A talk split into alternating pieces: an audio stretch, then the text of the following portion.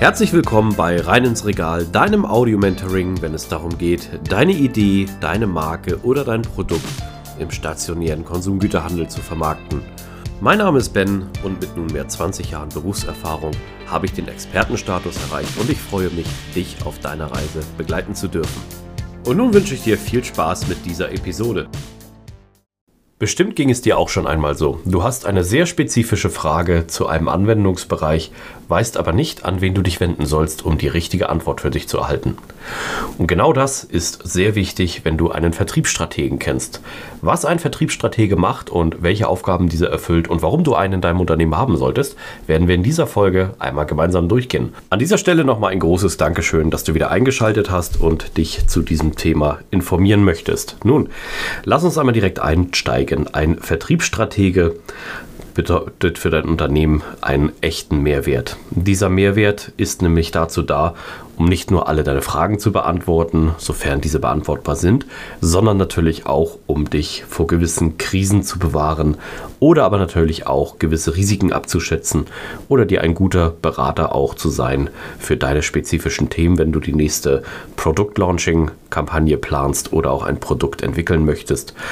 Natürlich aber auch vielleicht eine Zielgruppe bedienen möchtest, denn ein erfahrener Vertriebsstratege oder Strategin, das ist sehr wichtig, kann dir all diese Fragen beantworten, da diese natürlich schon mal Erfahrungen gesammelt hat und vielleicht schon die ein oder andere ja, Erlebnisse und Thematik zu dieser Geschichte dann erlebt hat und davon aus dem Nähkästchen sozusagen plaudern kann.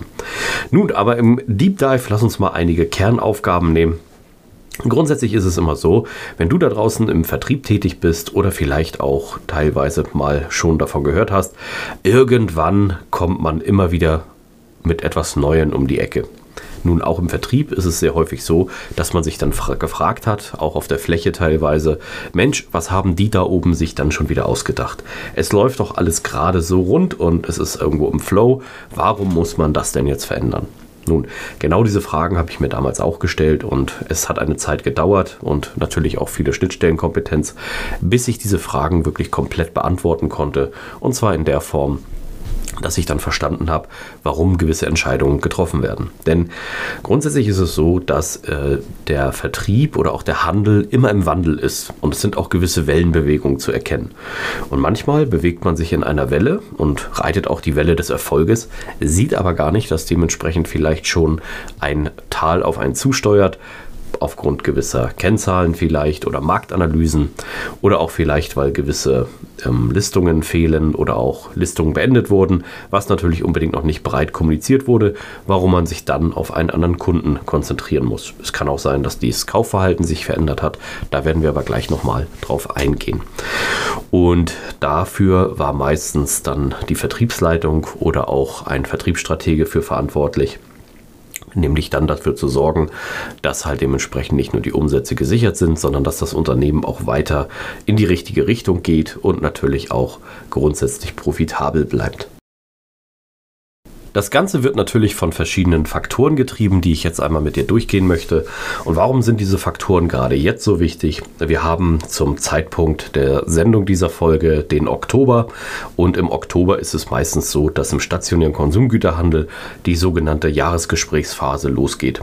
Jahresgespräche sind immer die Vereinbarungen sozusagen, die man trifft, um halt dementsprechend das aktuelle Jahr zu reflektieren, auch vielleicht noch offene Posten zu klären, aber auch sich bereit auf das neue Jahr auszurichten. Dafür sind ja nun viele Themen dann sehr wichtig.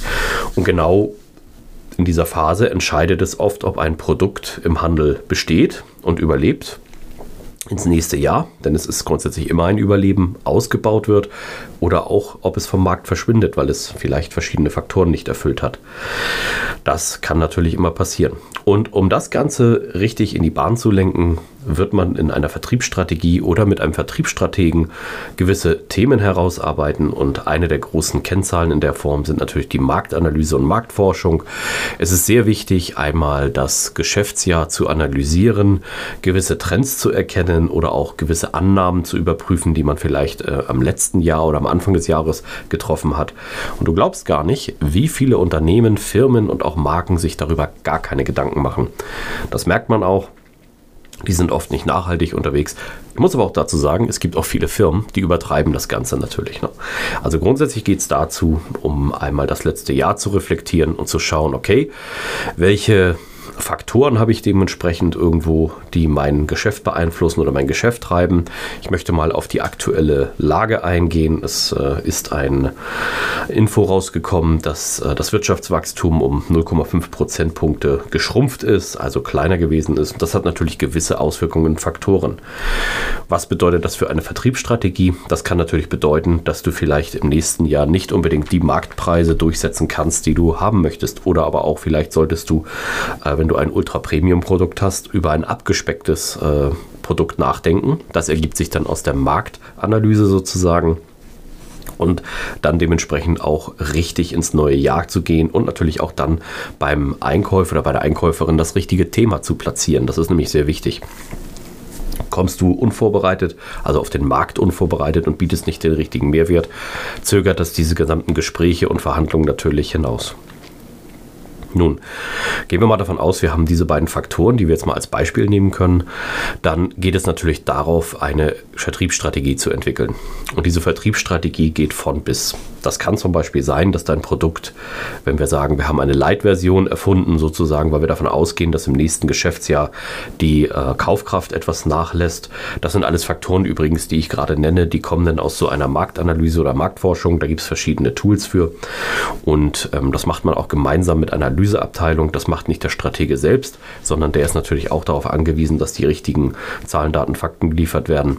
Nun, gehen wir davon aus, äh, wie gesagt, wir brauchen eine Light-Version, ein abgespecktes ähm, Produkt. Dann ist es wichtig, dass wir im Folgejahr sozusagen eine Vertriebsstrategie entwickeln können. Und das ist eine Mammutaufgabe. Und deswegen sage ich auch am Anfang des Podcasts, hey, es ist sehr wichtig, dass du so eine Person kennst oder in deinem Unternehmen hast, weil dieses Thema geht fortwährend. Es ist ja nicht wie ein Kuchen, der einmal gebacken wird und dann ist er fertig. Es ist ein ein, ein äh, Bauwerk, an dem du ständig arbeiten musst oder arbeiten lassen musst. Und auch im Ressourcenbereich und in der Arbeitsteilung ist es natürlich sehr wichtig, dass man dann die richtigen Menschen und Personen an Bord hat. Nun, in der Vertriebsstrategie, da gibt es verschiedene Punkte, die sind natürlich sehr breit gefächert und ich möchte nur mal zwei Punkte anreißen. Das ist zum einen natürlich die Entwicklung, äh, die Festlegung von den Vertriebszielen und den Zielmärkten. Also wenn wir sagen, wir haben eine Light-Version, gehen wir in den Super-Premium-Bereich oder gehen wir eher in den Mainstream-Bereich oder eher sogar in den Preiseinstiegsbereich oder Discount-Bereich. Das ist nämlich äh, sehr wichtig zu beflecken, weil daraufhin richtest du dann nachher den Vertrieb aus. Und natürlich dann das nächste Thema ist natürlich, soll das Marketing ausgerichtet werden? Also welchen Bereich im Marketing möchte man spielen? Welche Zielgruppe möchte man erreichen? Möchte man dadurch vielleicht eine neue Zielgruppe erreichen, um weiter das Wachstum des Unternehmens zu sichern und der Marke? Oder möchte man halt dementsprechend sich auch von einer gewissen Zielgruppe trennen und verabschieden? Das sind sehr wichtige Themen und da gibt es äh, komplexe Herangehensweisen, die jetzt diesen Podcast sprengen würden. Dazu gerne mehr im 1 zu 1. Und dann hat man dementsprechend eine Strategie dementsprechend festgelegt mit einer Annahme, mit einer Risikobewertung, die man im Folgejahr gehen möchte. Nun, dann ist das ganze Thema aber nicht zu Ende, denn es geht noch weiter. Irgendwer muss das ja bekannt gemacht werden oder es muss es ja jemand umsetzen. Das macht nämlich nicht ein Vertriebsstratege, der äh, verhandelt teilweise nicht selber, auch wenn er eine Hands-on-Mentalität hat. Er sieht sich eher in dem Managementbereich. Das bedeutet also, diese ganzen Verträge, die darauf äh, basieren, die ganzen Verhandlungen, die ganzen Konditionen mit den äh, Partnern und Lieferanten, das ist sehr wichtig, dass natürlich auch alle Fachabteilungen darauf eingeschwört werden. Das bedeutet, wir haben jetzt ja schon eine Art Management und deswegen sagte ich, du brauchst diese Person permanent, du brauchst sie nicht nur einmalig die das Ganze natürlich monitort und überwacht. Natürlich kannst du dir ein fertiges Konzept geben lassen, nur dieses Konzept ist, wie gesagt, nicht in Stein gemeißelt. Es kann sich auch Mitte nächsten Jahres zum Beispiel wieder ändern. Dann muss man diese Vertriebsstrategie natürlich anpassen. Das ist sehr wichtig. Es reicht halt oft nicht mehr zu sagen, jo, ich will das mal machen und ich gehe mal in die Richtung. Das ist natürlich gut zu starten, aber im professionellen Bereich muss sowas alles natürlich deutlich ähm, forciert werden. Natürlich kann es auch das Kanalmanagement sehr wichtig sein. Gehst du in den Einzelhandel, gehst du in den Großhandel, gehst du äh, zu, auf Distributoren zu oder aber wiederum äh, verabschiedest du dich aus diesem Bereich und gehst komplett auf den Onlinehandel. Das ist natürlich auch sehr, sehr wichtig an der Stelle. Wenn diese Person natürlich sozusagen diese Strategie mit dir besprochen hat und du sie abgesegnet hast, ich gehe jetzt davon aus, dass du Gründer oder Gründerin bist, beziehungsweise auch im Unternehmen bist, wo genau diese Themen relevant sind. Übrigens, solltest du das nicht sein, kannst du sowas im Kleinen auch für dich und dein Kundenuniversum definieren dort eine Strategie draufzulegen. Das ist auch mein Ansatz, dich hier zu inspirieren. Wenn du das jedenfalls festgelegt hast, dementsprechend und auch äh, jemanden hast, der die Leute sozusagen drauf einschwört und auch die richtigen äh, Tools bereitgestellt hat, also das richtige Vertragsmanagement und das richtige Skript, dann geht es natürlich darum, dass das Ganze auch implementiert wird, dass es in die Umsetzung geht. Und das ist diese klassische Jahresgesprächsphase, die ich auch meine. Natürlich Jahresgespräch verstehst du vielleicht als Gehaltsgespräch und Co. Das ist auch ein Jahresgespräch, aber wir meinen äh, die jährliche Verhandlung mit den Vertragspartnern. Und warum ist ein Jahresgespräch auch sehr gut? Vielleicht tust du das ja noch gar nicht, denn äh, ein ähm, ja, Geschäft ist zwar sehr dynamisch, aber man braucht einen gewissen Plan, um halt dementsprechend auch bei den Lieferanten bessere Preise zu erzielen, um vielleicht gewisse Kontrakte abzusichern. Und du würdest natürlich auch am liebsten selber wissen, was mache ich denn nächstes Jahr im Juli für Umsätze. Natürlich kann man dort nicht in die Glaskugel schauen, aber man kann dort eine gewisse Strategie vorbereiten. In dem Fall ist es sehr wichtig, dass das Ganze natürlich dann gemanagt wird und einfach gemonitort wird. Das bedeutet also, ähm, das sind ja verschiedene Fachabteilungen, die dann dort zusammenkommen. Ne? Auch wenn du vielleicht eine One-Man-Show bist oder erst gerade äh, in der Gründung bist, ist es trotzdem wichtig, dass du diese Fachbereiche trennst und dort dementsprechend dann auch ja, die Personen oder die Abteilungen mitnimmst. Wie gesagt, das kann sein, einmal Marketing ist ein sehr großer Punkt, dann ist es natürlich Logistik und Produktion und dann haben wir natürlich Vertrieb und Verkauf, also Key Account und äh, Feldmannschaft und dann natürlich auch den Bereich, der sehr wichtig ist vom Management, vom Finanzbereich hier. Das Ganze muss ja auch finanziert werden. Wenn das dann alles erfolgt ist, dann hat man natürlich die besten Möglichkeiten sozusagen über das Management, was ja laufend ist sozusagen, diese Strategie zum Leben zu erwecken und in die Realität umzusetzen. Auf Basis der Feedbacks äh, der Verkäuferinnen und Verkäufer und des Key Accounts äh, der Umsetzer sozusagen wird dann natürlich auch nochmal das Marketing mit einbezogen und angepasst, weil erst wenn es dementsprechend verkauft ist, kann man eine richtige Kampagne draufsetzen. Vorher macht das Ganze natürlich keinen Sinn. Nun, eine weitere wichtige Aufgabe, die ein guter Vertriebsstratege in deinem Unternehmen erfüllt, oder wenn du selbst es sein möchtest, ist natürlich die Leistungsanalyse. Du musst natürlich wissen, auch deinen Erfolg irgendwo messbar machen, um zu schauen, bist du auf dem richtigen Kurs oder nicht. Wenn du eine Kursabweichung hast von vielleicht nicht erreichten Umsätzen oder nicht erreichten Listungen, musst du dir natürlich Gedanken machen, wie du das Ganze hinbekommst. Und auch da sagte ich ja eingangs, es ist immer gut, eine sehr, sehr erfahrene Person an seiner Seite zu haben, die dich dementsprechend dann auch mit den richtigen Antworten füttert, beziehungsweise wenn du die Fragen stellst, dir vielleicht auch die richtige Fragestellung nochmal geben kannst, weil manchmal denkst du vielleicht einfach nur an Umsatz und ich möchte verkaufen, aber es ist halt deutlich komplexer. Es ist die, nicht die Frage nach Umsatz und Verkaufen, sondern ich möchte mein Geschäft absichern und wo kann ich mein Produkt effizienter vermarkten und was muss ich dafür ausgeben und was muss ich dafür dafür natürlich auch bereitstellen.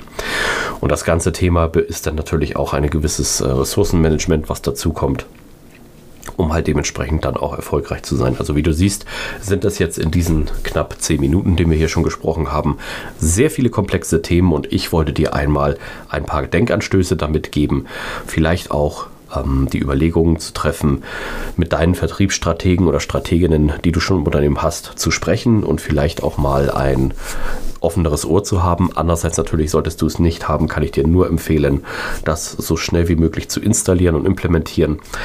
Diese Personen sind natürlich dann manchmal auch nicht unbedingt, äh, sagen wir, günstig, aber Sie haben einen Mehrwert, denn in der Regel verantworten Sie ja nicht nur die Absicherung deines Geschäftes, sondern auch im besten Fall ein Umsatzwachstum. Und darum geht es nämlich. Das ist eine, also eine Art Police und Versicherung. Ähm, die hundertprozentige Garantie gibt es nirgendwo. Wenn du mehr über das Thema erfahren möchtest, schreib es mir gerne in die Kommentare. Wenn du spezifische Fragen hast, die dir schon im Kopf kreisen, zögere nicht, mich zu kontaktieren, auch gerne per Mail. Ich bekomme teilweise schon täglich Mails mit Fragen, die ich auch gerne beantworte und dementsprechend dann auch versuche, mit Rat und Tat dort zur Seite zu stehen. An dieser Stelle möchte ich mich ganz herzlich für deine Aufmerksamkeit bedanken. Schön, dass du bis zum Ende dran geblieben bist. Solltest du meinen Kanal noch nicht abonniert haben, tue dies jetzt, dann wirst du automatisch benachrichtigt, wenn die neuesten Episoden online kommen.